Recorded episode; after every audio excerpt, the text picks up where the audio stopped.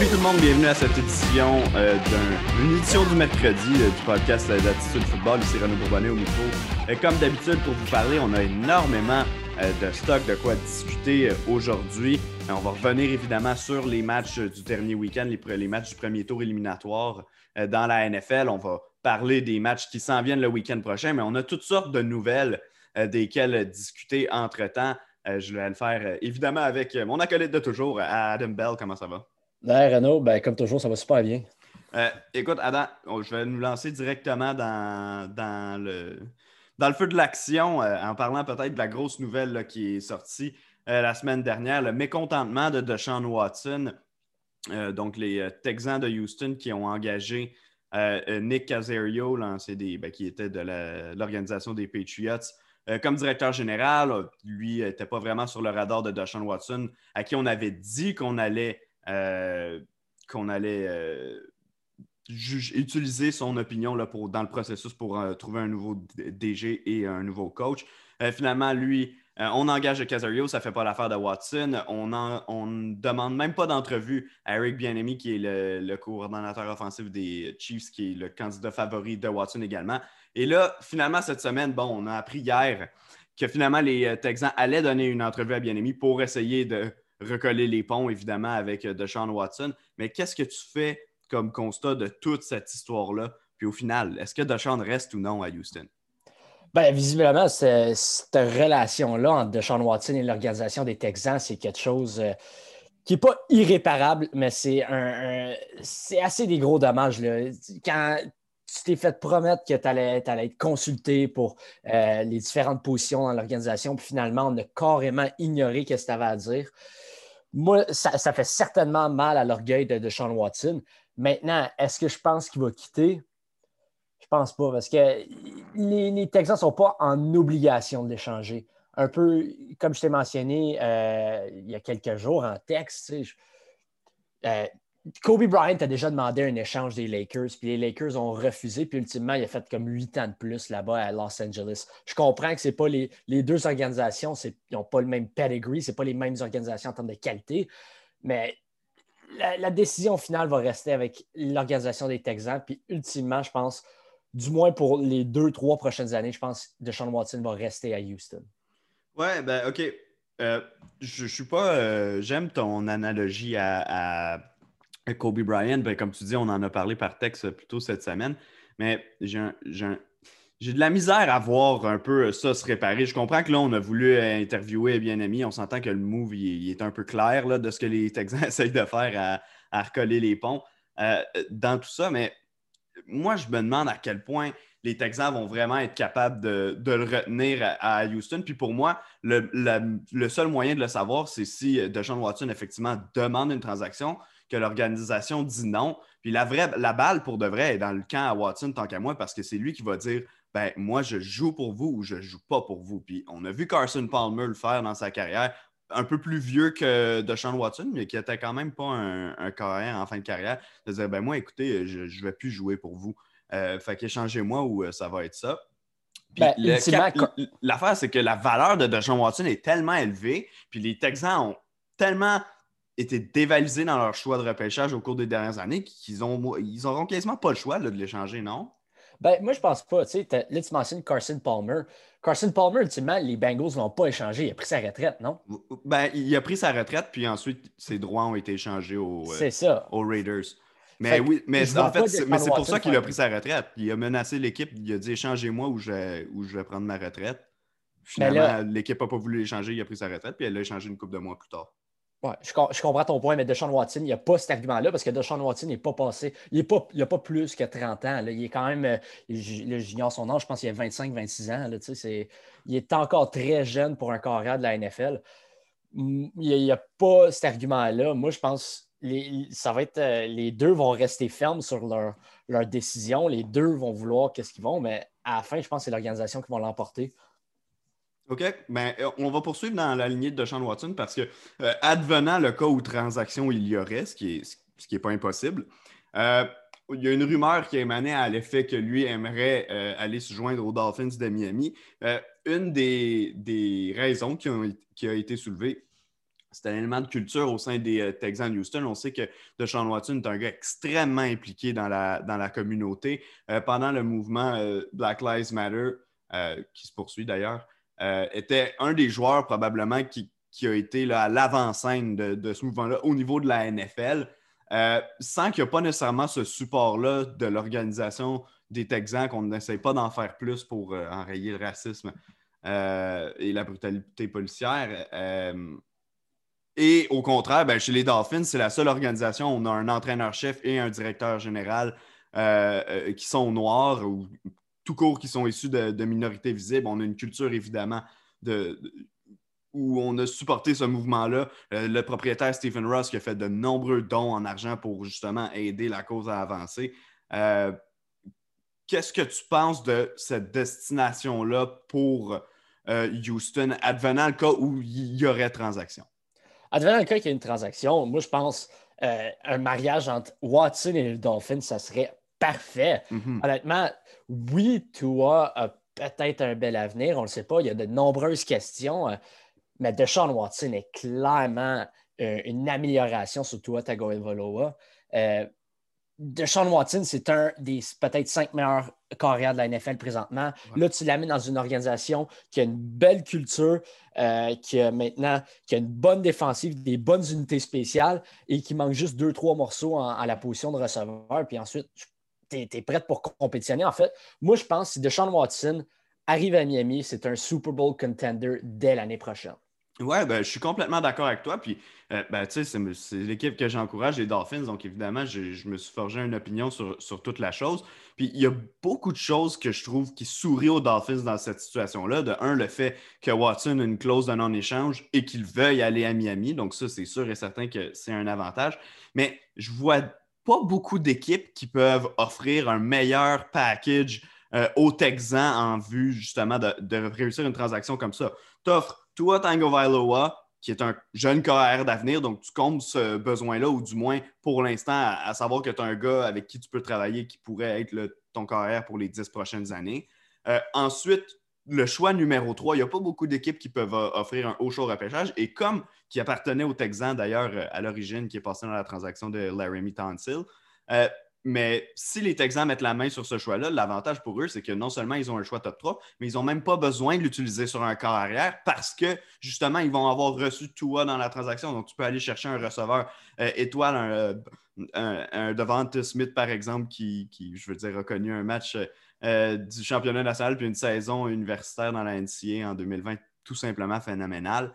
Euh, donc, je ne vois pas beaucoup d'équipes qui peuvent offrir un meilleur package aux, au Texans. Écoute, on peut faire l'argument que peut-être que les Jaguars de Jacksonville, avec le premier choix au total, Trevor Lawrence, peut-être que les Texans préféraient. Mais même là, je ne peux pas dire que c'est par 100 000 à l'heure en avant de l'offre que les Dolphins seraient capables de faire parce qu'il y a autre chose qu'on peut ajouter du côté de Miami. Là, on pourrait donner le, choix numéro 18, euh, qui est le choix de première ronde de Miami. On a également deux choix de deuxième ronde. On peut aller dans les choix futurs, peu importe. Donc, je pense que euh, je pense vraiment que Miami serait l'équipe la mieux positionnée pour déposer une offre de qualité à Houston. Ouais, puis moi, je pense pas que Jacksonville a intérêt à, ne pas sélectionner euh, Trevor Lawrence. Moi, je pense, euh, tu sais, où je comprends que tu vas avoir Deshaun Watson, mais euh, Trevor Lawrence, c'est peut-être le meilleur prospect dans les dix dernières années. Miami, tu as mentionné les, les, deux choix de première ronde cette année avec Tua. Je pense qu'il faut juste en rajouter un peu plus, puis tu serais capable de faire la transaction. Maintenant, est-ce que Houston va vouloir la faire? Est-ce que Houston pense que la relation est réparable entre Watson et l'organisation? Si oui, moi, je ne pense pas que Houston va faire la transaction. Si on voit clairement que Watson, c'est à 100% qui quitte, ben là, je pense que Miami est clairement la destination idéale pour tous les partis euh, impliqués. Ouais, exact. Puis, euh, tu sais, moi, j'ai, j'ai, vu beaucoup de gens, parce qu'il y a eu des débats autour de ça, est-ce que ce serait une bonne idée ou non de la part des Dolphins de le faire? Beaucoup de gens qui disaient non, soyons patients avec toi, repêchons plutôt un, gars comme Smith au, troisième rang et continuons à bâtir. Puis, je ne dis pas que c'est une mauvaise idée, je ne dis pas que ça ne fonctionnera pas. Le problème, c'est que si toi, ce n'est pas la solution, ben, tu as un problème parce que tu ne gagneras pas sans un bon carrière. Deshaun Watson, c'est un carrière, comme tu as dit tantôt, top 5 dans la ligue, mais pas juste ça il a 25 ans seulement. Il va avoir 26 ans euh, au mois de septembre prochain, donc pendant l'ouverture de la saison. Donc, c'est complètement fou. C'est un, joueur d'avenir qui peut être encore là pour 10 ans, qui va être au sommet de sa forme. Donc, pour moi, ce serait un non, sans hésitation, je ferais cette transaction-là du côté de Miami. On en a eu des choix au repêchage par Anton, puis on a été capable de repêcher nos joueurs oui, ce serait dommage de ne pas pouvoir mettre la main sur un, peut-être un excellent receveur comme Devante Smith de cette année. Mais si tu es capable d'ajouter Deshaun Watson à ta formation, pour moi, il n'y a aucun doute que c'est ce qu'il faudrait faire. Euh, on a parlé de football universitaire brièvement. Il y a eu le match du championnat national. J'ai parlé de, Devante Smith euh, qui a connu un match de fou. A joué quoi? Seulement la première demi, a joué deux, trois jeux en deuxième demi. A battu pratiquement tous les records de receveurs pour la finale du championnat national. Euh, un match assez sans histoire là, qu'Alabama a fini par remporter euh, contre Ohio State. Euh, as-tu regardé la partie? Qu'est-ce qui t'est passé par la tête en la regardant? Ben, moi, qu'est-ce qui m'est passé par la tête? C'est juste devant tes Smith dominant. avant, je pense, même à, même à partir du Heisman Trophy, quand Devante Smith l'a gagné, tu te dis, ouais, mais Jamar Chase est peut-être encore le meilleur receveur de cette QV-là. Ouais. Mais maintenant, avec le, National Championship, je comprends que tu joues pour Alabama, tu as les meilleurs joueurs à toutes les positions, mais devant T. Smith, as une game historique. Maintenant, je pense que je sélectionnerais devant T. Smith. Il est tellement. Son, tous les aspects de son jeu en tant que receveur est incroyable. C'est c'est peut-être c'est deux. L'année dernière, le dernier repêchage, le, repêchage de 2020, on a une excellente cuvée de receveurs. Mais cette année, avec Devante Smith et Jamar Chase, comme les deux noms, genre les deux il y en a d'autres. Oui, il y en a d'autres. Waddle aussi. D'ailleurs, j'étais surpris qu'il joue en finale. Oui, on a vu euh, Torrey Smith mentionner qu'il n'était pas d'accord avec cette décision-là. Beaucoup de joueurs ont, partagé, oui. Mais bref, euh, c'est vraiment une belle cuvée. Puis Devante Smith est le meilleur nom, selon moi, de cette cuvée-là. Ben, euh, j'ai pas le choix de te dire que moi aussi. Puis d'ailleurs, euh, je veux le spécifier si les Dolphins euh, ne transigent pas pour Deshaun Watson. Présentement, il est mon choix au, pic numéro 3 à Miami. complètement dominant, comme tu l'as dit. C'était assez spectaculaire comme, prestation. rapide, bon tracé de course. On dirait qu'il y a un mélange des deux receveurs qui sont sortis d'Alabama l'an dernier, tu trouves pas? Hein, entre peut-être pas la vitesse de pointe d'Henry Ruggs qui était complètement folle, euh, mais un joueur tellement rapide avec des tracés impeccables comme euh, Jerry Judy les courait, moi, je, trouve ça assez intéressant. Il est probablement, fait, assurément, le meilleur des trois receveurs. Oh oui, certainement. Ben, c'est un Jerry Judy, mais plus, plus athlétique, selon moi. Exact. exact. Euh, mais un autre point que je voulais discuter à propos de ça, c'est Mac Jones. Mac Jones a connu une game, une saison incroyable. Heisman Un finaliste, ouais, au Heisman.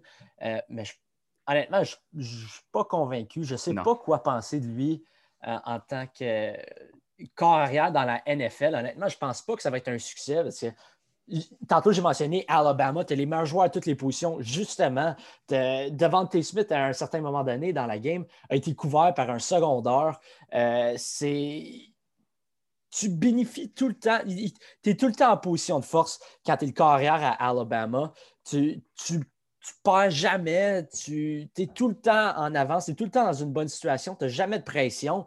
C'est difficile de faire une analyse sur Mac Jones, puis c'est pour cette raison-là que je ne pense pas qu'il devrait être sélectionné avant la troisième ronde, parce que j'ai rien vu de lui qui me prouve que c'est un joueur qui est, même meilleur que Trey Lance à North Dakota State qui a joué un match cette année. Ouais, ben exact. Puis Trey Lance, ça lui a fait extrêmement mal dans son classement des, euh, des carrières. Euh, de ne pas jouer justement euh, cette saison. Mais j'aborde un peu dans le même sens que toi euh, pour Mac Jones. Puis honnêtement, je me considère vraiment pas un spécialiste de l'analyse des carrières au niveau collégial. c'est quand même, il faut observer la progression que ces joueurs-là vont faire et tout. Mais au high test, moi également, on dirait que j'ai un doute par rapport à Mac Jones dans la NFL. Puis tu mentionnes que tu ne le sélectionnerais pas avant la troisième ronde je suis d'accord avec ce que tu avances, mais dans les faits, je suis convaincu qu'il va sortir en deuxième, voire en fin de première, s'il y a une équipe qui, qui, veut vraiment aller le chercher. Euh, mais c'est tellement difficile de faire l'évaluation des carrières d'Alabama, puis on l'a vu avec les carrières qui ont passé là par le passé, comme parce que tu te dis, on est tellement plus puissant que les autres équipes. On a toujours une, une ligne à l'attaque qui est toute étoile. On a toujours un groupe de receveurs étoiles, toujours des porteurs de ballon qui font du très bon travail, une bonne défense pour nous aider quand on n'est pas sur le terrain. Donc, ces joueurs-là là, sont un peu dans Watt, puis c'est difficile de les évaluer. Puis, il y a beaucoup de gens qui disaient la même chose de, toi euh, l'an dernier. Je crois quand même que toi est une coche au-dessus de, de Mac Jones, mais ça reste que le, constat est le même au final.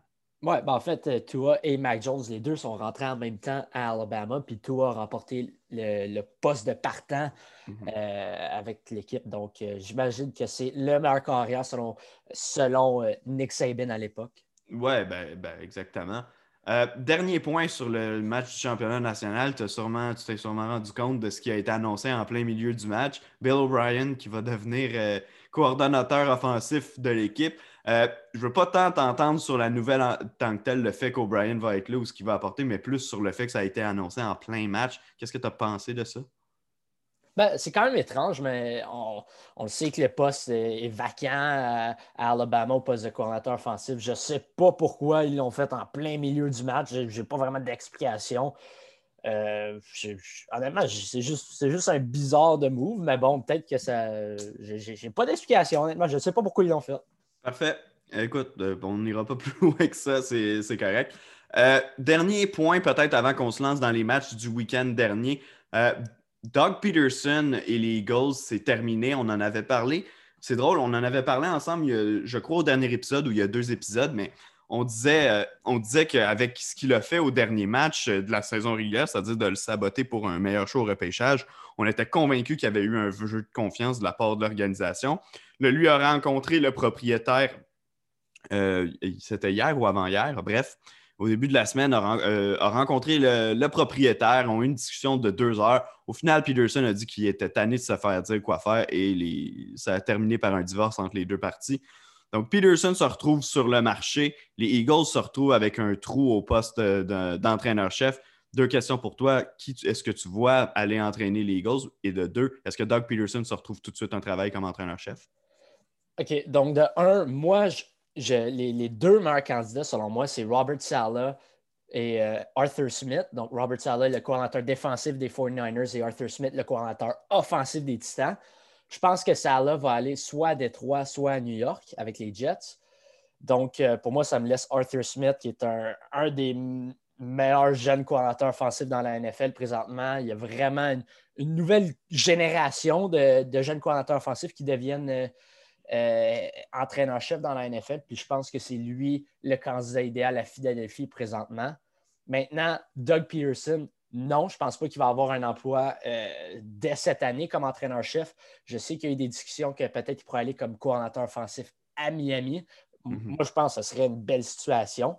Euh, je sais Pour les deux parties. Exactement, parce que c'est clairement une amélioration face à, à Gailey qui était là présent euh, l'année dernière ou cette année à Miami. Donc, euh, moi, je le vois aller coordinateur offensif dans une des équipes euh, qui en ont besoin présentement dans la NFL. Parfait. Capable de, se refaire une tête là, pour amener un nouveau plan, peut-être un an, deux ans plus tard, là, une autre équipe. Revenir à, la barre de l'équipe. Je n'ai pas de doute là, à savoir si ce sera cette année ou non, mais je n'ai pas de doute qu'on va revoir le Doug Pearson euh, à la barre d'une équipe euh, un jour ou l'autre euh, dans la NFL. Juste, je viens d'avoir une notification il y a une minute là, sur mon téléphone.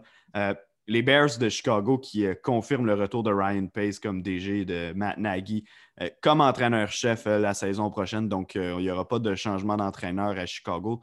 Moi, je trouve ça bizarre. Je comprends la situation dans laquelle Doug Peterson a été congédié euh, quelques jours plus tard parce que c'est venu vraiment d'une rencontre entre lui et le propriétaire. Mais les Bears qui attendent euh, une semaine de plus que tout le monde avant de prendre une décision, des fois, je trouve qu'on joue un jeu dangereux. On prend le risque d'autres candidats qui nous intéressent soient déjà partis ailleurs. Donc, euh, peu importe. finalement, ils vont garder leurs hommes en place. Donc, il n'y a pas vraiment de, de débat à avoir là-dessus, à moins que tu aies quelque chose à commenter. Non, mais tu sais, la, décision, on la prend, nous, en termes de public général, on la prend aujourd'hui, mais je pense que la décision a peut-être été prise il y a quelques jours. Donc, euh, puis c'est pas une mauvaise décision, selon moi. Matt Nagy n'est pas un mauvais entraîneur-chef. C'est juste la sélection de Mitch Trubisky qui vient les, les hanter par Ryan Pace, mais qui vient les hanter euh, depuis quelques années. Oui, ben exactement. Donc, euh, on s'entend là-dessus. quand même, une équipe qui va avoir un gros off-season devant eux. les Bears risquent de perdre leur, je veux dire, meilleur receveur, mais peut-être leur seul receveur de grande qualité, le même euh, en Allen Robinson. Donc, il va avoir beaucoup de travail à faire pour reconstruire cette attaque-là. Je dis reconstruire, mais ce n'est pas non plus comme si on avait quelque chose de très solide de construit euh, depuis quelques années. Euh, Adam, on arrive enfin au calendrier de la NFL, ce qui nous intéresse peut-être le plus. les matchs de la semaine dernière, on va débattre de chacun de ces matchs-là, de ce qui s'est passé dans les rencontres. Et on va conclure en, en, faisant une petite présentation pour les matchs du week-end prochain. Donc, euh, euh, j'amorce, la discussion avec le premier affrontement qui a été joué euh, samedi en début d'après-midi. Les Bills de Buffalo qui l'ont emporté face aux Colts d'Indianapolis. Marque finale 27-24 pour les Bills. ça n'a pas été aussi écrasant que je l'aurais cru pour Buffalo. Au final, on a quand même réussi à aller chercher la victoire. Il y a eu des erreurs de coaching pour moi du côté d'Indianapolis que je n'ai pas compris. Une demande de révision vidéo en deuxième demi qui était complètement inexpliquée alors que c'était sûr qu'on n'allait pas faire changer le, vidéo, la, décision de côté. En fin de première demi, on a décidé d'y aller en quatrième essai dans la zone début au lieu de prendre les points sur un placement. Ça, là, j'ai été critique avec, puis avec le recul, je me rends compte que au moment des faits, c'était peut-être pas une mauvaise décision, mais au final, ça a coûté euh, le, le, match aux Colts. Et notre préféré, Rodrigo Blankenship, qui a raté un placement de 33 verges, je crois, en touchant le poteau. Euh, bref, au final, les Colts s'inclinent. C'est peut-être le dernier match de la carrière de Philip Rivers qui, honnêtement, n'a pas été si mauvais dans, le match, même a joué quand même un, bon match. Euh, les receveurs des Colts qui ont échappé des ballons. Au final, Indianapolis est quand même passé près de, de, surprendre les Bills dans ce match-là. Ouais, non, les, honnêtement, le, plan de jeu, la stratégie d'Indianapolis, même leur exécution pour la majeure partie de la game, ça, a été un match quasi parfait euh, pour les Colts. C'est comme ça qu'ils auraient pu battre les Bills, ça passe les proches. Mais euh, au final, les Bills ont été plus opportunistes. Tu as mentionné l'essai, le, quatrième essai, la tentative de quatrième essai près de la zone début. on, le critique parce qu'ils ne l'ont pas eu, mais s'ils l'avaient eu, personne n'aurait rien dit là-dessus. Tout le monde aurait dit Ah, mais quelle belle décision de Frank Wright, euh, là, là, dit, là, là, là. Mais bref, euh, c'est au final, c'est une décision qui a coûté cher aux Colts parce qu'après ça, ça a tourné de bord. Josh Allen a fait une, série offensive incroyable, des dérobats du corps, deux catchs spectaculaires de, Davis. Euh, ça finalement, ça s'est terminé avec un touché au final, les Bills ont été plus opportunistes. Euh, je pense que Josh Allen a eu, connu un excellent match. Euh, là, ça fait mal, par exemple, la perte de Zach Moss, selon moi, qui pourra peut-être venir euh, les hanter face aux Ravens cette semaine, parce que depuis quelques semaines, c'est rendu véritablement le, porteur de ballon numéro un des Bills au-dessus de Devin Singletary.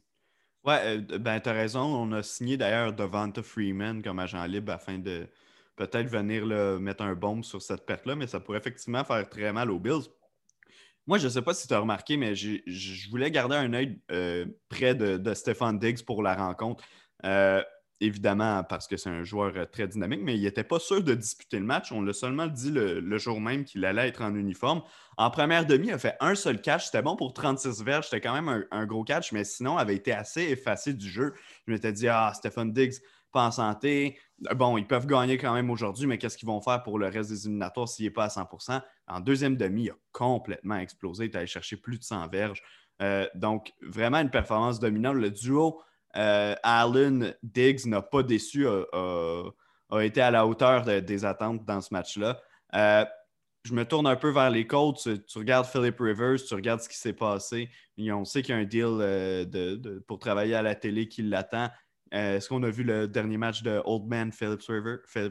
Selon moi, oui. Euh, c'est plate pour lui qu'il n'a jamais eu de Super Bowl, mais en même temps, est-ce que c'est un des carrières? Je comprends qu'il a une belle carrière, mais c'est pas, pas un carrière nécessairement qui mérite un Super Bowl. Il n'a jamais joué à la hauteur d'un gagnant de Super Bowl. Euh, je pense qu'il va être bon à la télévision. C'est un gars qui n'a pas peur de, partager son opinion. C'est un gars quand même assez charismatique. Mhm. Euh, moi, je pense qu'il va être excellent à la télévision. Peut-être pas au point de Tony Romo, mais il pourrait possiblement devenir le deuxième meilleur euh, analyste ou commentateur de la NFL dans l'année prochaine, dès l'année prochaine, selon moi. moi est-ce que tu sais c'est avec qui son, son TV deal qui a Philippe? par cœur, je pourrais pas te le dire, mais attends, je le. Parce que j'aimerais ça que ça soit à Monday Night Football, parce que depuis quelques années, Monday Night Football à ESPN, ils ont de la misère. Même cette année, c'est vraiment, c'est vanné. Je trouve qu'il n'y a pas vraiment d'excitement dans, dans leur broadcast. Moi, si on rajoute un Philip Rivers là-dedans, je pense que ça pourrait être excellent pour ESPN. Euh, je cherche, je cherche. Ben, ça semble dire, euh, mais ça semble dire qu'il n'y a pas, c'est pas encore euh, signé, donc il y a encore les, postes de télé qui se battent là, en fait, pour, pour, aller chercher. Mais euh, ben, écoute, peut-être que je n'ai pas la, plus récente nouvelle, ce n'est pas non plus très important, mais je suis d'accord avec toi pour une place à, NBC là, pour le, football du, lundi soir, le Monday Night Football. Ce serait assez intéressant parce que, comme tu dis, depuis. pas juste cette année, là, au cours des dernières années, ça a été assez fade comme, euh, comme événement. Puis, c'est quand même un, un, classique qui a énormément de énormément de codes d'écoute, mais énormément d'histoires aussi. Donc, il faut euh, préserver, préserver un peu le, l'aura qui tourne autour de Monday Night Football. Puis euh, je te dirais que le choix des matchs, ce n'est pas ce qui va nous aider à le faire euh, au cours des dernières saisons.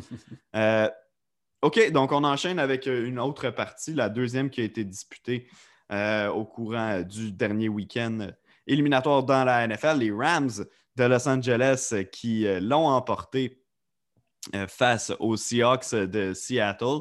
Puis tu avais, fait une, avais fait une prédiction dans le match, avant le match qui a assez drôlement viré, euh, je dirais, en ta faveur, mais quand même. Tu avais dit que si John Walford débutait le match au poste de corps, son deuxième euh, départ en carrière euh, pour les Rams, ils allaient l'emporter. Si Jared Goff était celui qui jouait, qui commençait le match, les Rams allaient perdre. John Walford a commencé le match, mais il s'est blessé à la deuxième séquence à l'attaque et Jared Goff est rentré. Mais comme tu avais dit, parce que John Walford a commencé le match, les Rams l'ont emporté. Je te laisse développer sur le match. Oui, ben exactement. Pas un, devin, mais je fais juste le dire. Je, l'ai prédit, je l'ai prédit. Euh, non, mais le match en tant que tel, je pense, c'est la défense des Rams. Euh, ça a été dominant. Même quand Aaron Donald s'est blessé, euh, la défense était quand même capable de, neutraliser Russell Wilson. il, a lancé pour 174 verges à l'attaque. C'est rien pour Russell Wilson. Euh, ça a été vraiment une performance dominante. La pression sur Ross tout le long de la game. Euh, DK Metcalf, oui, il a accumulé 96 verges et deux touchés, mais c'était pas vraiment. Je pense pas que les statistiques représentent vraiment l'allure de sa rencontre. Puis aussi, on parle, on parle souvent du match-up Jalen Ramsey puis DK Metcalf. Mais on regarde la Tyler Lockett, il n'a pratiquement rien fait au cours de la rencontre. Euh, de A à Z, ça a été une excellente performance de la défensive des Rams. Puis selon moi, c'est peut-être la meilleure unité qui, reste, qui, est présentement dans la NFC. Si je regarde, si je la compare à l'attaque des Packers qui vont affronter cette semaine, je ne sais pas qu'est-ce qui est plus fort. Selon moi, c'est la défense des, Rams présentement qui est la meilleure unité de, peut-être même au football. Ouais, écoute, euh, avec tout le monde en santé, je pense que la défense des Rams et l'attaque des euh, Chiefs se démarque par-dessus tout le monde pour être des euh, unités euh, peut-être de surpuissantes. Tu as parlé de la confrontation d'Ike Metcalf contre Jalen Ramsey. On s'est texté pendant le match pour en parler. Mais Jalen Ramsey était dans les culottes à Metcalf, mais aussi dans sa tête, complètement. On l'a vu à certains moments d'Ike Metcalf qui est allé frapper son casque sur le banc, qui était vraiment pas content de la situation. Puis sur le premier touché que Metcalf a marqué, c'était une couverture de zone. Donc, on ne peut pas blâmer euh, Ramsey de, ne pas l'avoir couvert euh, là-dessus. Euh, sinon, en homme à homme, je te dirais qu'à part à la fin du match où on jouait de la, défensive préventive, puis qu'on laissait les DK Metcalf attraper certains ballons courts, puis que c'est là qu'il a fait la plupart de ses verges d'ailleurs, puis marqué son deuxième touché. si j'enlève cette portion-là de l'évaluation du match, Jalen Ramsey a perdu une fois clairement là, DK Metcalf. Puis c'est sur le jeu qu'Aaron Donald s'est blessé, mais on joue tellement du bon football complémentaire en défense chez les Rams que la pression amenée par Donald a fait en sorte que Russell Wilson a lancé le ballon beaucoup trop loin pour Metcalf. Donc, vraiment, cette unité-là des, euh, Rams, comme tu dis, qui est tellement puissante, qui, a complètement muselé une attaque qui pourtant avait un certain dynamisme. Je sais qu'elle a été moins, euh, moins bonne en deuxième demi de saison. Je sais qu'on a même congédié le coordonnateur à l'attaque hier chez les Seahawks, mais ça reste quand même une attaque qui a des armes, qui est supposée être capable de marquer plus que 20 points dans un match. 100 ah, Puis maintenant, je regarde la défensive des Rams. Tu t'en vas. Je, te dis, je pense l'équipe en général, l'équipe des Packers, là, peut-être je, je m'éloigne un peu du sujet, mais l'équipe des Packers est meilleure que l'équipe des Rams, mais juste je pense juste la ligne défensive, le combo Aaron Donald et, Jalen Ramsey, je pense que ça vient tout changer. J'ai hâte, de, vraiment voir l'affrontement Jalen Ramsey devant T. Adams cette semaine. Je pense que c'est ça qui va déterminer qui va gagner le match euh, entre les deux. Ben, à 100 Puis je pense que si on regarde à l'échelle euh, de tous les des quatre matchs là, qui vont être disputés, c'est probablement le face-à-face de joueurs le plus intéressant de tout le week-end. Je ne veux, pas, veux pas me prononcer trop vite, là, il va en avoir d'autres, mais, euh, mais celui-là, là, il est assurément un de ceux qui vont être à, suivre au courant du week-end. Prochain match, les Buccaneers de Tampa Bay qui ont eu le dessus sur l'équipe de Washington, Taylor Henneke, qui était au poste de corps pour Washington. On a appris quelques instants avant la rencontre que finalement Alex Smith, confirmé, ne pourrait pas euh, disputer le match. Euh, écoute, j'ai écrit son nom à peu près 100 fois dans la journée euh, de samedi et dimanche.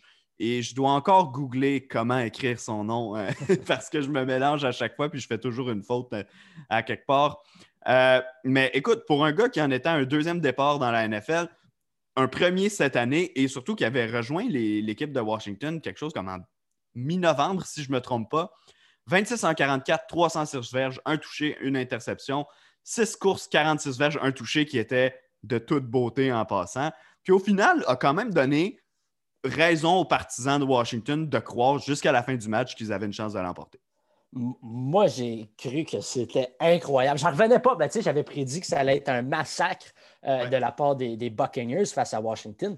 Finalement, je pense que c'est la, la, rencontre ou l'attaque de Washington a le mieux paru au cours de la saison.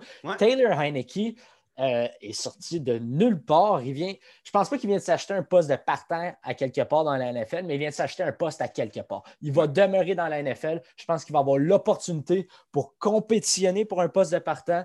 Ça a été, euh, ça a été vraiment une belle rencontre de sa part.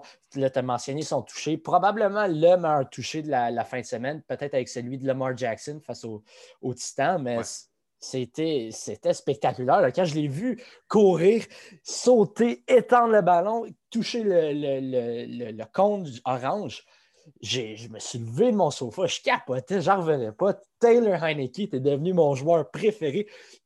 on ne peut plus t'appeler Heineken, là, tu as le droit de te faire appeler par ton vrai nom, Taylor Heineke. Non, ça a été vraiment une belle performance, euh, la part de, Taylor Heineke. Maintenant, si je regarde du côté des Bucks, je comprends qu'il était supposé de gagner par plus, plus que 8 points euh, euh, face à, Washington, mais je pense que ça a quand même été un bon match de la part de Tom Brady, particulièrement dans les situations de troisième essai où on s'attendait à ce que les Buccaneers euh, lancent. Parce qu'on le sait que c'est là que la défensive avec, avec Chase Young et tout le reste de la ligne défensive de Washington est capable de mettre de la pression sur le carrière adverse. Ben, Tom Brady, dans la situation de troisième essai, a été pratiquement parfait. On dirait qu'à chaque fois, il était capable de compléter le ballon. Ça a vraiment été une belle performance, selon moi, euh, euh, au cours, ben, particulièrement ses troisième essais, mais de Tom Brady. Maintenant, on affronte, c'est comme le, old man confrontation entre Tom Brady et Drew Brees la semaine prochaine. Euh, non, je suis quand même assez excité pour ça. Ben, moi aussi, évidemment, ça va être un match. Puis, il y a, peut-être une carrière qui va se terminer après ce match-là, hein, entre, les deux, entre les deux vétérans encore. Donc, bien intéressant de voir ça. Leonard Fournette qui a connu un gros match au sol également pour, euh, pour, euh, pour euh, Tampa Bay. n'a pas connu statistiquement son meilleur match de la saison, mais moralement, je pense qu'on peut dire que c'est son match peut-être le plus satisfaisant parce que sans son apport au sol, les, les Buccaneers n'auraient pas été au même endroit dans ce match-là. Je reviens sur Heineke. je suis d'accord avec toi sur ce que tu as avancé sur le fait que lui, c'est garanti d'avoir une place l'an prochain dans la NFL. Peut-être comme suppléant, probablement même comme suppléant, mais il va avoir un poste l'an prochain. Ceci étant dit, étant donné qu'on ne sait pas du tout ce que Washington va faire, et je ne crois vraiment pas que ce soit leur plan A, mais je ne serais pas non plus estomaqué si l'an prochain, ben, c'est lui le partant au premier match de la saison à Washington. Si on n'est pas capable d'aller chercher les joueurs qu'on aime sur le marché des transactions, parce qu'il y a oui, il y a beaucoup de carrières qui vont être disponibles, mais il y a également beaucoup d'équipes qui vont être intéressées à ces corps arrière-là. Donc, si Washington ne devient pas une destination de choix pour eux, euh, je ne serais pas surpris que lui soit devienne le partant. Puis tu sais, il y a beaucoup de critiques qui disent qu'à cause de son physique, on doute qu'il soit capable de jouer. Ah, on l'a vu, il n'a pas été capable de jouer le match au grand complet. Et ça arrive tout le temps, des KR qui doivent sortir de match. Puis, tu sais, je regarde le physique d'un gars comme Tyler Heineke, mais je regarde le physique d'un gars comme Lamar Jackson qui est aussi maigre comme un pou. Puis, j'aurais peur pour lui qu'à chaque fois, j'ai peur pour lui à chaque fois qu'il se fait frapper. Puis, ça ne l'empêche pas d'être un des très bons carrières de la ligue, au final. Non, puis on a vu d'autres carrières qui ne sont pas grand stature, comme euh, on regarde Russell Wilson ou on regarde euh, Drew Brees. Je ne suis pas inquiet pour Taylor Heineke. Ça a l'air un gars. Ben, on le sait, c'est un gars vraiment intelligent. Je pense que c'est quoi, ils l'ont mentionné comme trois fois au cours du broadcast ou qu'il il, étudiait en mathématiques, il faisait ses cours au cours de la, avant, avant qu'il se fasse euh, signer par Washington. Euh, non, moi, je pense que c'est un gars qui est quand même assez cérébral, qui est capable d'analyser des défenses, puis il va avoir une longue carrière, que ce soit en tant que suppléant ou quelques années en tant que partant. Ça reste à déterminer, mais il va rester dans la NFL pour encore longtemps. Parfait. Ben, au moins, il nous aura offert, euh, il nous aura offert un, beau moment le week-end dernier. Euh, bien hâte de voir également ce que Washington va faire dans le, dans l'off-season. Puis, tu sais quoi, je l'ai dit pour toutes les équipes, donc je vais arrêter de dire ça.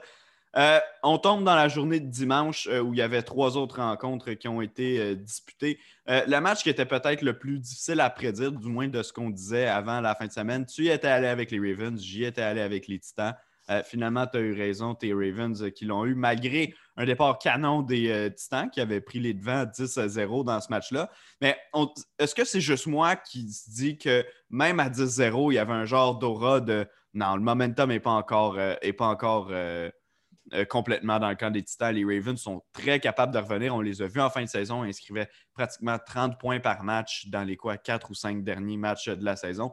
Et Lamar Jackson a connu euh, une grosse performance après avoir lancé une interception sur la première ou deuxième séquence, la, première séquence à l'attaque des, euh, des, Ravens. Fini le match avec 179 verges par la passe, 17 en 24 et 16 courses pour 136 verges, un touché, dont un de 48 verges qui était de toute beauté. Ouais, non, Lamar Jackson, au début, je vais être honnête avec toi, en début de match, j'étais inquiet pour les Ravens. Euh, il, y a une grosse. La première séquence offensive des Titans, c'était une grosse séquence. Oui, il, aurait peut-être dû avoir un offensive pass interference face à, AJ, contre AJ Brown. Mhm. Finalement, ils ne l'ont pas appelé. Le toucher euh, est demeuré, a compté. Puis après la prochaine séquence, Lamar Jackson lance possiblement la, une des pires interceptions euh, de la saison avant que la. Là, on va en reparler, mais la game des Steelers, le Drew, Big Ben a peut-être lancé trois DP de la saison, mais pas grave. Euh, Lamar Jackson a lancé une horrible interception. Puis là, rendu je me posais des sérieuses questions. My God, est-ce que Lamar Jackson est vraiment. Euh, est-ce qu'il est vraiment pas capable de performer sous pression? Finalement, ils ont remonté la pente. Je pense que la grosse course, la longue course de. tu as dit 48 verges, je pense. Ouais. Course de 48 verges a vraiment changé le momentum de la game. Mais qu'est-ce qui a retenu mon attention? C'est la défensive des Ravens. Comment qu'elle a, elle a, arrêté, elle a complètement stoppé la machine qu'est Derrick Henry. Il a seulement couru pour 40 verges, une moyenne de 2,2 verges par course. Euh, ça a été toute une performance de la défense des Ravens. Offensivement, j'ai encore des questions parce que si ce n'était pas de la course de Lamar Jackson, les Titans auraient quand même pu gagner cette rencontre-là sans que Derrick Henry performe.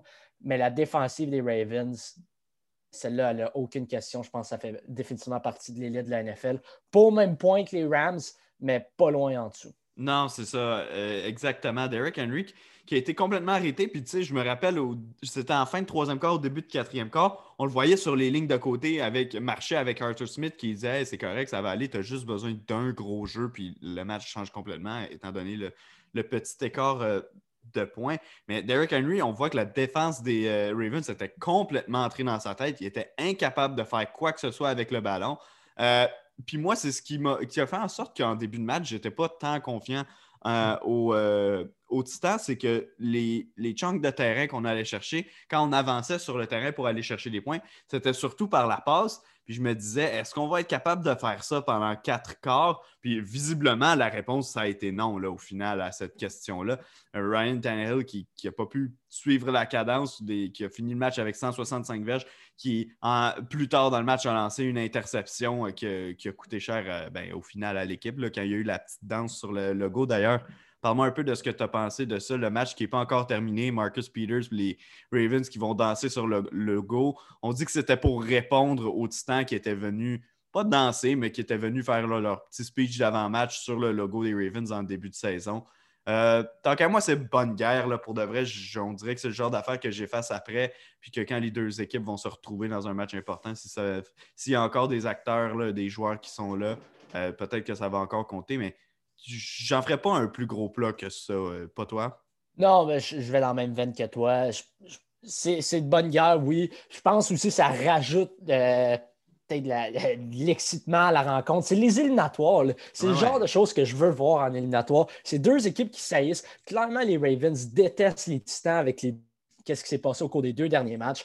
Moi, c'est ça que je voulais voir, c'est ça que j'ai vu. Moi, je suis bien content. Ça n'a pas été le, en juste en, termes de football, ça n'a pas été le match le plus spectaculaire, mais toutes les, storylines, qu'est-ce qui se passait, genre comme la danse sur le logo. Euh, avant le match, euh, euh, Mike Vrabel qui dit si j'ai besoin de me battre qu'on va gagner, je serais capable, je, le ferais. c'est toutes des choses que j'aime voir en éliminatoire. Puis ça s'est passé. Ça a été un bon match. qu'est-ce qui une des questions que je me pose, c'est Ryan Tannehill. Maintenant que Arthur Smith va probablement quitter pour l'une des sept destinations, euh, mm-hmm. un des sept postes vacants dans la NFL en termes, euh, pour entraîneur-chef, si Arthur Smith quitte, est-ce qu'on revoit le Ryan Tannehill des deux dernières années ou est-ce qu'on voit, on voit le Ryan Tannehill de Miami? C'est ça qui, qui retient mon attention. Ouais, ben, je suis d'accord avec toi. Puis euh, je me demande quel va être le plan euh, euh, des, Titans avec Ryan Tannehill à plus ou moins long terme, parce que oui, je comprends qu'il y a un gros contrat. Euh, l'argent assuré arrive à 32 ans. tu as parlé tantôt de Philip Rivers, qui était, et je ne compare pas les deux joueurs, là, mais qui était un, bon corps arrière, mais qui n'était pas nécessairement un corps arrière qui allait t'amener au Super Bowl. pour, moi, pour moi, Ryan Tannehill entre dans cette catégorie-là. Je le mets même en dessous de Philip Rivers, là, si on compare le, prime des deux, des deux joueurs. donc, je, comprends que le joueur est lié à long terme, mais tu ne penses pas que tôt ou tard, les Titans vont essayer de s'en débarrasser en se disant il, il peut amener notre équipe là, il ne peut pas l'amener plus loin. Ben, je suis d'accord avec toi. Puis ils l'ont ils récompensé pour, pour la performance qu'il y a eu l'année dernière avec un gros contrat. Ça, en saison régulière, ça a quand même été, ça a été une belle année pour Ryan Tannehill. Mais ça va je pense dès l'année prochaine, ça pourrait, il pourrait commencer à le regretter. Oui, ben exact. Puis on pourrait voir, comme tu dis, une régression là, à partir euh, de l'an prochain. Surtout que, tu sais, je veux dire, Derrick Henry vient de te faire une saison de, de 2000 verges, puis tu as, passé à quelques, quelques combinaisons de, de, matchs différentes de rater les éliminatoires. Tu ne peux pas t'attendre encore une fois à 2000 verges de la part de Derrick Henry l'an prochain au sol. Non, même si ça... Oui, vas-y. Ouais, ben, cette année aussi, tu avais des belles armes avec A.J. Brown, Corey Davis puis John Smith. Ouais. Davis est agent libre, là, notamment. C'est ça, Davis est agent libre. Euh, là, est-ce que tu vas être capable de garder A.J. Brown après son contrat recru? Est-ce que qu'est-ce qui va se passer avec John Smith? C'est vraiment, euh, c'est probablement l'année prochaine, ils sont obligés de gagner. Sinon, je pense qu'ils commencent à perdre beaucoup de morceaux importants. Oui, exactement. Donc, on va pouvoir parler longuement dans le off-season de l'avenir des Titans euh, du Tennessee. On va enchaîner avec l'avant-dernier match du week-end dernier, les Bears de Chicago qui rendaient la visite euh, au sein de la Nouvelle-Orléans. Probablement le match le moins. Pas probablement. Assurément le match le moins intéressant qu'on a eu. Euh, match à bas pointage, comédie d'erreur euh, de la part des Bears en attaque, ça avait l'air de rien. les Bears se sont tirés dans le pied du début à la fin du match. Moi, je pense notamment en première demi, là, on a eu un catch sur les lignes de côté spectaculaire. C'était Javon Wims. Euh, son seul catch du match. D'ailleurs, les arbitres avaient dit que c'était en dehors. On, a demandé d'aller à la reprise. On a gagné notre pari à la reprise vidéo. Ensuite, en deuxième essai, Wims qui a raté, qui a, une bombe qui lui a passé entre les bras, complètement seul dans la zone début, a échappé à cette passe-là. Finalement, en troisième essai, pas capable de convertir un premier essai. Quatrième essai, pas capable de convertir. Puis on a perdu le ballon. Puis à partir de là, pour moi, l'attaque des Bears a été complètement inefficace. Il n'a rien fait d'intéressant. Même David Montgomery, qui portait l'attaque de l'équipe sur son dos d'un dernier match de la saison. 12 courses pour 31 verges. Puis je comprends qu'on tirait de l'arrière du début à la fin du match, mais on tirait de l'arrière par une ou deux possessions pour la plupart de la rencontre. Donc, il n'y avait pas nécessairement de raison d'arrêter de courir euh, à, tout bout de champ, autre que le fait que ben, Montgomery allait nulle part. Ouais, ben, dès que Wims a échappé le ballon dans la zone début, je pensais que c'était terminé pour les Bears. Les, les Bears, c'est tellement pas une attaque explosive que tu ne pouvais pas te permettre d'échapper des opportunités en or comme ça. Donc, euh, à ce moment-là, j'ai comme, my God, c'est clair que les Saints vont l'emporter. ça n'a vraiment pas été une, performance dominante de la part des Saints. Je me pose des sérieuses questions pour euh, leur affrontement face aux, Buccaneers cette semaine, mais au final, je pense que ce qui retient l'attention, c'est vraiment le, broadcast à Nickelodeon pour les enfants. Là, avec le slime quand il, allait, quand il comptait un toucher, euh, les explications du, euh, young, Sheldon, toutes les, différentes animations. Je pense, de ce que j'ai entendu et de ce que j'ai vu, ça a été un, succès. Je pense que c'est vraiment une belle chose que la NFL a faite, quelque chose que quelque chose qu'ils n'ont pas fait euh, jamais, pour aller à l'extérieur des, médias traditionnels. Donc, pour moi, ça, c'est vraiment ce qui a retenu l'attention du match parce que le match en tant que tel, euh, le football euh, qu'on a vu sur le terrain, c'était rien de divertissant, de, qui retient l'attention. Alvin Kamara a presque eu 100 verges et un touché. C'est à, peu près ça qui retient l'attention, je ne sais pas. ouais, ouais, puis même 99 verges au sol, 17 par la passe. Mais la majorité de, ces verges au sol sont venues au quatrième quart quand on découlait le temps euh, chez les, chez les Saints. Puis je minimise pas l'importance parce que c'est quand même un moment du match qui est critique parce que le score était serré. Euh, mais dans le, corps du match en tant que tel, la partie où on, est allé prendre les devants euh, chez les Saints, Alvin Kamara n'a pas nécessairement été le joueur qui était le plus impliqué. Michael Thomas, au contraire, lui, l'était, a été, a pas fini euh, comme étant le receveur avec le plus de verges du match. C'est Deontay Harris à qui ça revient. Euh, mais pendant la majorité du match, il a été avec ses cinq réceptions pour 73 verges et enfin son premier touché de la saison. Euh, moi, j'ai été quand même, pas, je veux pas dire impressionné parce que je savais de quoi Michael Thomas était capable, mais je suis content de voir qu'il est de retour pour participer au jeu en attaque de, cette unité-là parce qu'elle va en avoir de besoin là, si elle veut se rendre loin. Ben oui, 100% Tu regardes les armes des Buccaneers la semaine prochaine. Euh, Chris Godwin, Mike Evans, Antonio Brown, et même Scotty Miller. Il euh, faut que Michael Thomas produise pour les Saints s'ils veulent avoir une chance. Donc, euh, ouais, non, ça fait certainement du bien, je pense, pour tout le monde dans l'organisation des Saints, euh, notamment Drew Brees aussi, que Michael Thomas a été finalement capable de marquer son premier toucher de l'année. Ouais, bon, exactement. finalement, dernier match à Adam qui a eu lieu le week-end dernier. mais non le moindre, le match entre les Browns de Cleveland et les Steelers de Pittsburgh. Une première victoire en éliminatoire pour les Browns depuis 1995, si je ne me trompe pas. Euh, euh, c'était une victoire contre les Bills à l'époque. Euh, mais ce qui a été incroyable surtout, c'est qu'on a battu un record de la NFL en éliminatoire, 28 points au premier quart. Il faut dire qu'il y en a eu 14 pratiquement donnés par l'attaque des Steelers. On peut même faire l'argument que 21 des 28 points ont été donnés par l'attaque des Steelers. Écoute, le ballon qui passe par-dessus la, tête de Big Ben au premier jeu, un copier-coller de Peyton Manning au Super Bowl contre, les Seahawks. Euh, tant qu'à moi, ça a directement scié les jambes des Steelers de Pittsburgh. Je sais qu'on a fait un, retour en deuxième demi alors que euh, ben, les, Browns jouaient un peu plus en préventive euh, à conserver leur, avance.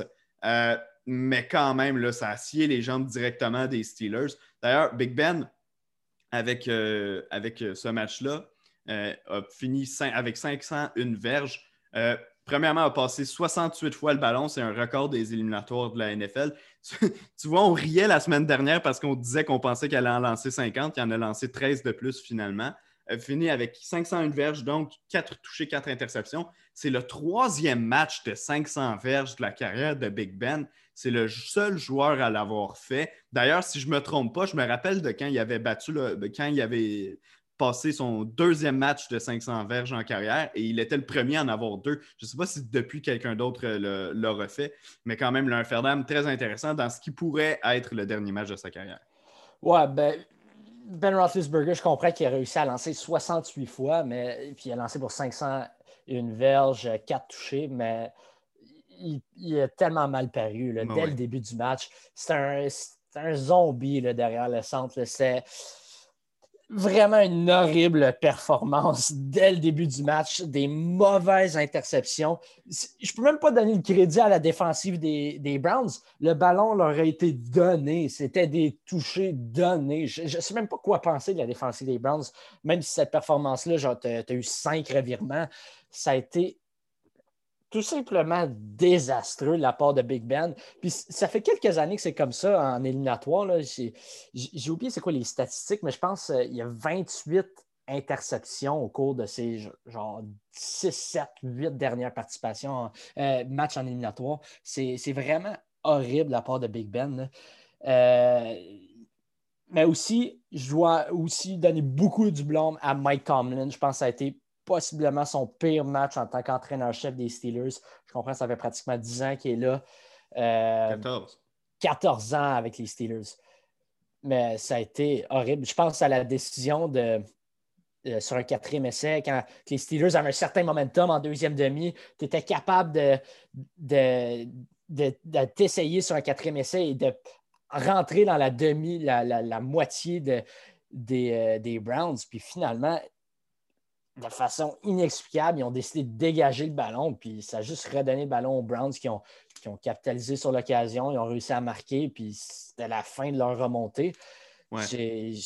Mike Tomlin a connu un horrible match. Honnêtement, tu sais comment les Browns ont été frappés, ont été décimés par la, la COVID cette semaine? On dirait que c'est les Steelers qui n'étaient pas préparés. On dirait que c'est les Steelers qui n'ont pas pratiqué de la semaine. C'est vraiment désastreux de A à Z pour eux. Ouais, complètement. Les Steelers avaient l'air, comme je vais dire exactement ce que tu as dit, on dirait que c'était eux qui n'avaient pas leur entraîneur sur les, euh, lignes de côté. Euh, Kevin Stefanski qui regardait ça depuis son salon, qui devait, crier comme un malade là, en voyant euh, tout ce qui se passait. Bref, première victoire pour Cleveland. On les félicite. Là, vous allez finalement pour goûter à la ronde de division. c'est la première fois qu'ils sont en éliminatoire également depuis 2002 où on s'est incliné face aux euh, Steelers. Donc, bonne nouvelle pour euh, les euh, Browns qui donc passent au prochain tour. Écoute, Adam, on va conclure en parlant des quatre rencontres qui vont avoir lieu au cours du prochain week-end dans la NFL, donc dans cette fameuse ronde de division. je vais nommer les parties avant. On, on, débattra après desquelles on veut discuter, mais les Rams de Los Angeles qui vont affronter les Packers à Green Bay samedi à 16h35. Les Ravens de Baltimore qui sont à Buffalo pour y affronter les Bills samedi soir à 20h15. Et le lendemain, le dimanche, les Browns de Cleveland qui vont être à Kansas City à 15h05 pour y affronter les Chiefs. Et finalement, dimanche soir, 18h40, peut-être le match que tout le monde attend. Un, match qui pourrait passer à l'histoire de la NFL si, on a un, si on a le produit qu'on attend sur le terrain. Mais Tom Brady contre Drew Brees, partie 3 de la saison. Les Buccaneers de Tampa Bay qui vont être en Nouvelle-Orléans pour y affronter les Saints. Par lequel des matchs est-ce que tu veux qu'on commence? Ben, moi, je pense que le meilleur match, c'est le dernier, là, clairement. Si tu veux le garder comme le dessert ou tu veux l'avoir comme l'entrée, moi, ça ne me ah. dérange pas. Mais... On peut le garder en dessert. On peut le garder en dessert. All right. Fait qu'on va commencer avec le pire, les Browns et les Chiefs, selon moi. Euh, je pense les Chiefs vont l'emporter assez facilement. Je pense pas que Pat Mahomes va donner des cadeaux comme Big Ben l'a fait cette semaine aux Browns. Euh, même si Kevin Stefanski devrait être de retour, je ne vois pas comment les Browns peuvent l'emporter.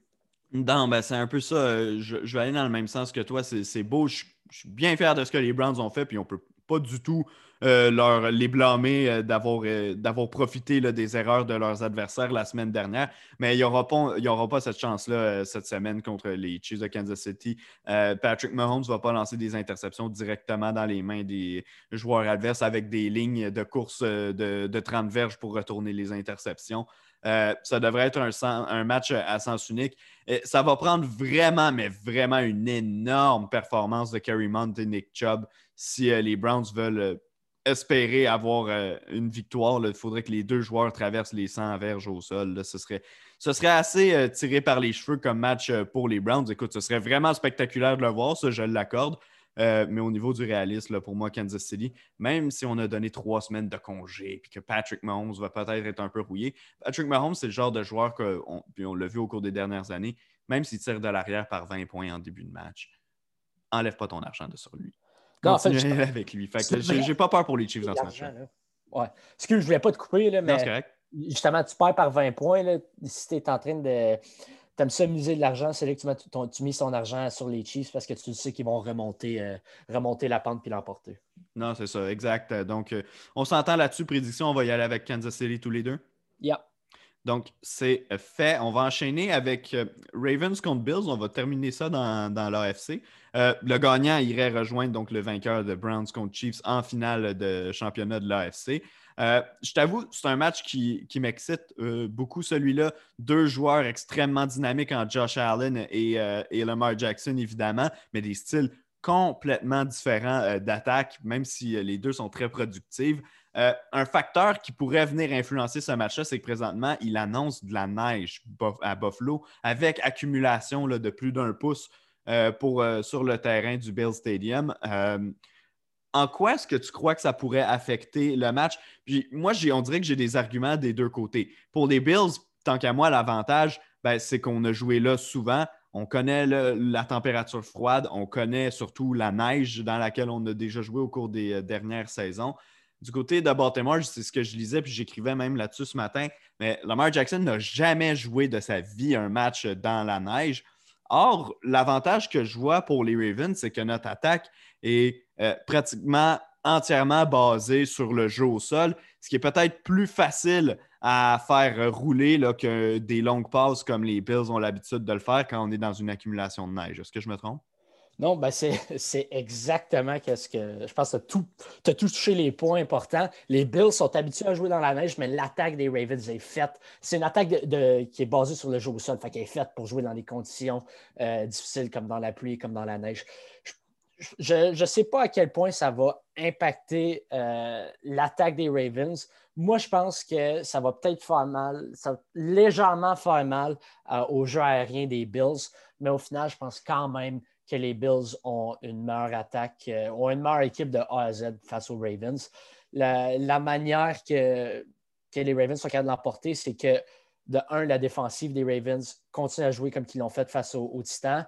Euh, sont capables de créer des revirements, sont capables de mettre de la pression sur Josh Allen. Mais même là, je pense que les Bills ont quand même une chance parce qu'il faut que Lamar Jackson. La seule manière que les Ravens y gagnent, c'est que Lamar Jackson fait des gros, fait comme un gros jeu. Ils ont besoin de deux ou trois gros jeux spectaculaires euh, par rencontre de la part de Lamar Jackson, comme exemple la longue course qu'il a faite contre les Titans cette semaine. Donc, euh, s'il n'y a pas ça, si les, Bills sont capables de limiter les, gros jeux comme ça, je pense que les Bills devraient sortir de là assez euh, aisément. Ouais, je suis d'accord avec, ce que tu avances. Je pense que je pencherai aussi du côté de Buffalo. En fait, je penche du côté de Buffalo dans ce match-là, même si je crois que ce sera euh, beaucoup plus serré que l'autre affrontement. Ce qu'il y a de, plaisant, par contre, avec ce match-là, c'est que si on prend pour acquis que les Chiefs gagnent, ce qui n'est pas fait, mais ce qu'on croit va, arriver, peu importe le gagnant de ce match-là, on devrait avoir un affrontement vraiment intéressant en, finale de conférence de l'AFC parce que soit on va avoir Lamar Jackson contre Patrick Mahomes, qui pour des raisons évidentes serait assez spectaculaire, mais moi, je crois que j'ai beaucoup plus envie de voir Josh Allen contre Patrick Mahomes, la bataille des gros bras. On pourrait avoir un match extrêmement offensif entre les deux équipes, un match qui pourrait marquer l'histoire encore une fois de la NFL. Donc, moi, je vais y aller pour un Bills Chiefs en finale de la conférence AFC. Ouais, ben moi, je vais avec toi là, parce que clairement, tu veux, si on, juste en entertainment value, dans, qu'est-ce que les, partisans veulent voir, je comprends que Lamar Jackson, c'est peut-être le joueur le plus électrisant de la NFL, mais juste l'attaque en général des Bills. Euh, Josh Allen avec son bras, euh, c'est dérobant du corps. T'as Stéphane Diggs qui est capable de faire des catchs spectaculaires. Moi, je pense que l'attaque des Bills est incroyable. Puis là, évidemment, Pat Mahomes et l'attaque des Chiefs, c'est juste la meilleure attaque depuis deux ans, deux, trois ans dans la NFL.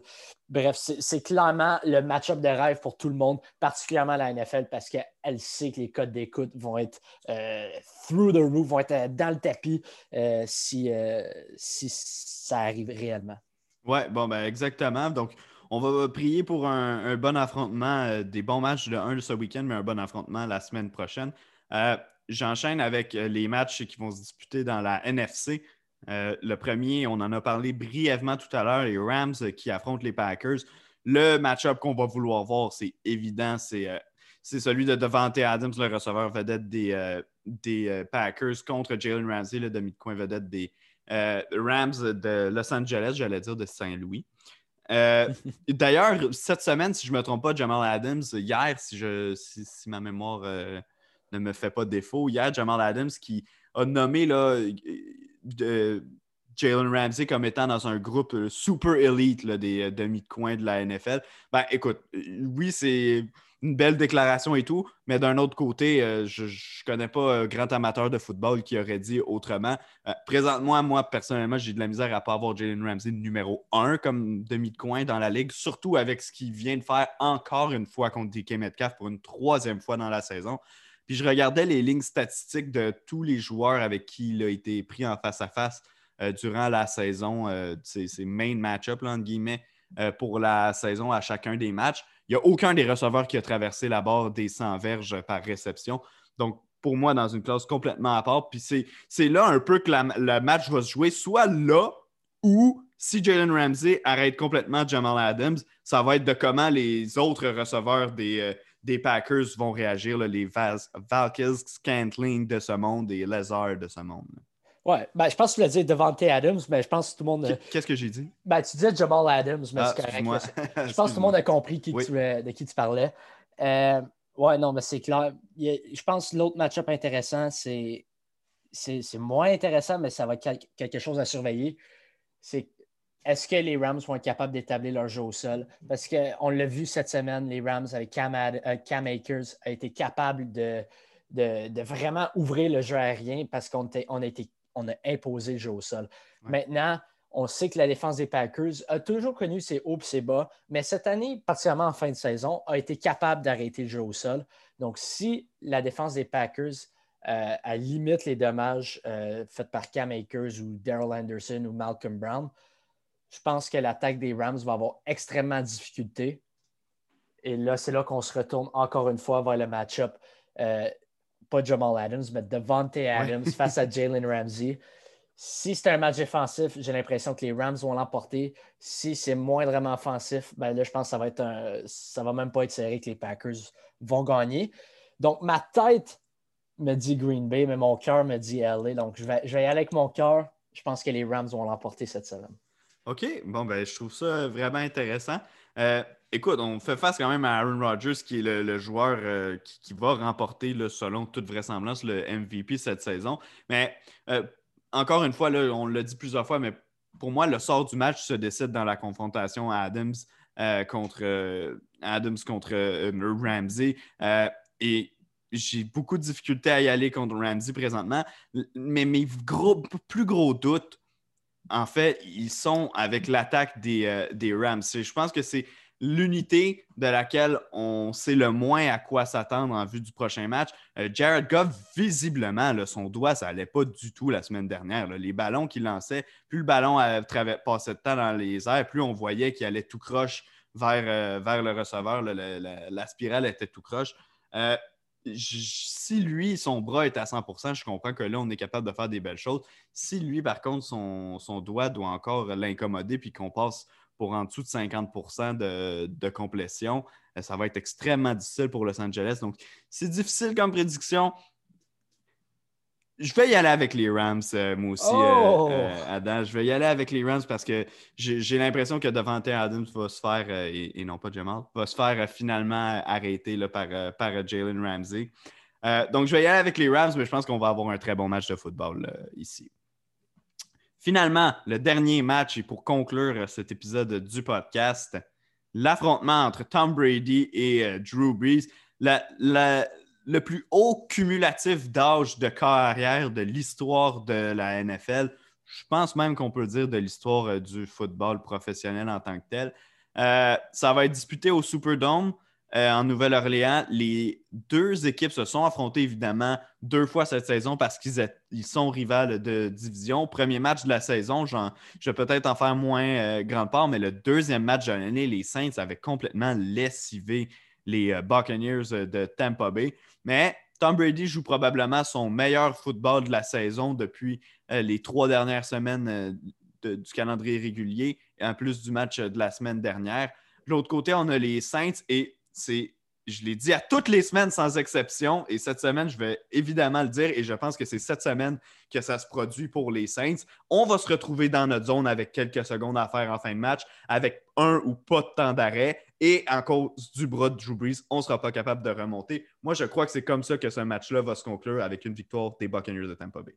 Ouais, ben, je pense qu'on est aligné là-dessus. Je pense que les Buccaneers vont l'emporter. Mais ça, pourrait. Ça peut aller d'un ça peut, ça peut aller d'un bord ou de l'autre.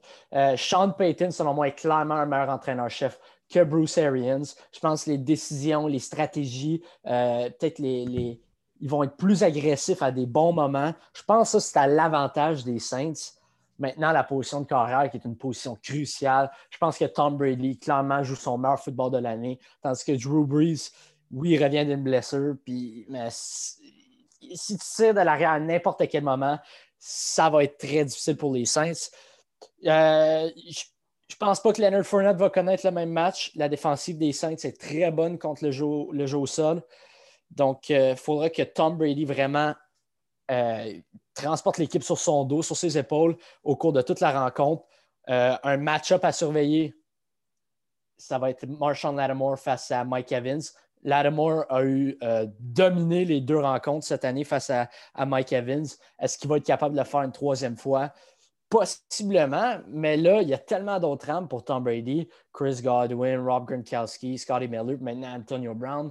Euh, je pense que je pense qu'ils vont avoir extrêmement de la difficulté à arrêter euh, l'attaque des Buccaneers comme, comme qu'ils l'ont fait, comme qu'ils ont réussi à le faire en quoi, ah. mi-saison quand ils ont lessivé les, les Bucks. Ouais, exact. Puis tu sais, je, retourne regarder les statistiques du euh, fameux match euh, contre les Bucks. Euh, je ne sais pas si tu te rappelles, mais c'était le match où les, les, Buccaneers avaient battu le record de la NFL pour le moins de jeux au sol. il y avait Blaine Gabbert qui avait subi un sac de une verge. Ça compte officiellement comme une portée. Là, dans les faits, est-ce que ça en est vraiment une? Non. Là. Leonard Fournette, une course pour aucune verge. Puis Ronald Jones, trois courses pour neuf verges. Donc, c'est sûr qu'on ne se retrouvera pas dans la même situation du côté de Tampa Bay. Surtout que Leonard Fournette vient de connaître un bon match. Donc, je suis persuadé qu'on va avoir au moins un minimum d'apport euh, du jeu au sol. On va avoir besoin que ce soit productif si on veut l'emporter, ça, c'est sûr et certain. Mais c'était aussi au début du retour d'Antonio Brown, avec capté trois passes pour 31 verges. Si je ne me trompe pas, c'était son deuxième match euh, de, de la saison. Ben, tu vois, j'étais en train de, vérifier sur, euh, sur euh, Pro Football Reference, puis au contraire, c'était même son premier match de la saison. Donc, lui était peut-être pas une arme aussi bien huilée. On sait qu'il a terminé le calendrier avec 45 réceptions. Oui, je comprends que Tom Brady l'a aidé là, parce qu'il voulait l'aider à aller chercher un bonus, mais quand même, le gars peut faire des ravages. C'est un receveur de vedette de plus qu'on a dans l'alignement des, des, Buccaneers. Puis je pense que cette, ça va être un peu trop pour les Saints cette semaine, puis qu'au final, ben, comme je l'ai dit, l'attaque de, de Drew Brees pourra simplement pas suivre le rythme. Euh, est-ce que tu penses qu'on va voir plus ou moins de Taysom Hill cette semaine face aux Bucks? Euh, tu parles par rapport à la semaine dernière? Ouais, par rapport à, disons, à Chicago, même peut-être les, quelques dernières semaines. Ouais, je crois qu'on va. Bonne question, hein? Je ne suis pas convaincu qu'on va nécessairement vouloir le faire parce que la semaine. Est-ce que c'était la semaine dernière? Oui, c'est ça. on l'a envoyé sur le jeu au poste de corps une fois, euh, puis il a échappé le ballon. au début, ça a été noté comme une interception. Finalement, ça a été noté comme un, échappé, euh, ce ballon-là. Euh, mais au, moment où on avait besoin de lui, ben, il l'a pas livré puis il a donné le ballon à l'adversaire. Donc, moi, je pense que ça a vraiment coûté cher à Taysom Hill dans ses arguments pour revenir sur le terrain. Maintenant, si l'attaque fait rien à la mi-temps puis qu'on a besoin d'une étincelle en deuxième demi, est-ce qu'on va peut-être essayer de l'insérer sur euh, plus de jeux? Ça, c'est sûr et certain, mais je pense que ça va beaucoup dépendre de l'évolution du match. Toi, de ton côté? Ouais, moi aussi. Ben, je pense, moi, je pense qu'on va peut-être en avoir quand même beaucoup parce que Sean Payton va être obligé de faire quelque chose d'agressif, de, créatif à l'attaque. Puis Taysom Hill, c'est un peu ton couteau suisse qui est capable de tout faire. Donc, euh, je ne pense pas qu'il excelle dans rien, mais il est capable de donner une certaine euh, dynamique différente que la défensive des Buccaneers va peut-être avoir de la misère à, s'ajuster. C'est juste une carte de plus que Sean Payton a à jouer euh, à l'attaque. Parfait. Ben, écoute, Adam, ça fait le tour de toutes les Euh, tous les matchs, euh, on avait. Moi, j'ai dit Buccaneers. Toi, je pense que tu as dit aussi Buccaneers pour ce match-là? Fait dans le fond, on a toutes les mêmes prédictions. Puis les, deux, on a le même upset avec les Rams qui battent les Packers, c'est ça? Oui, exact. Donc, on aurait des affrontements entre les Bills et les Chiefs en finale de l'AFC et les Buccaneers et les Packers en finale de la NFC. Je veux juste rappeler que c'est la prédiction que j'ai faite au début des éliminatoires. Donc, euh, écoute, on va continuer avec ça euh, pour le moment. Mais euh, merci beaucoup d'avoir été là, Adam. Merci beaucoup également aux gens qui nous écoutent. on est là une fois cette semaine. On a fait un épisode un peu long. On sait qu'il y a eu beaucoup de, de stock duquel parler. ben écoute, on est content d'avoir eu la chance d'en parler avec vous, d'en débattre. Puis on accepte évidemment tous vos commentaires, que ce soit en privé, sur, sous les publications sur les pages Facebook, Instagram, Twitter. Euh, d'Attitude Football. On vous attend. On aimerait ça vous avoir avec nous pour euh, vous joindre à la fête. Également, la communauté Football Québec sur Facebook. C'est un groupe où vous pouvez publier ce que vous voulez. La seule règle, c'est que ce soit en lien avec le football. Donc, euh, pour ça, ben, je vous encourage à nous rejoindre. Sinon, ben, de venir nous lire sur attitudefootball.com, évidemment, à tous les jours pour tout savoir de ce qui se passe sur la planète football. Donc, je vous remercie d'être à l'écoute à chaque semaine. Adam, merci beaucoup d'avoir été là. Ah, ça m'a fait plaisir. Et tout le monde, on se retrouve la semaine prochaine.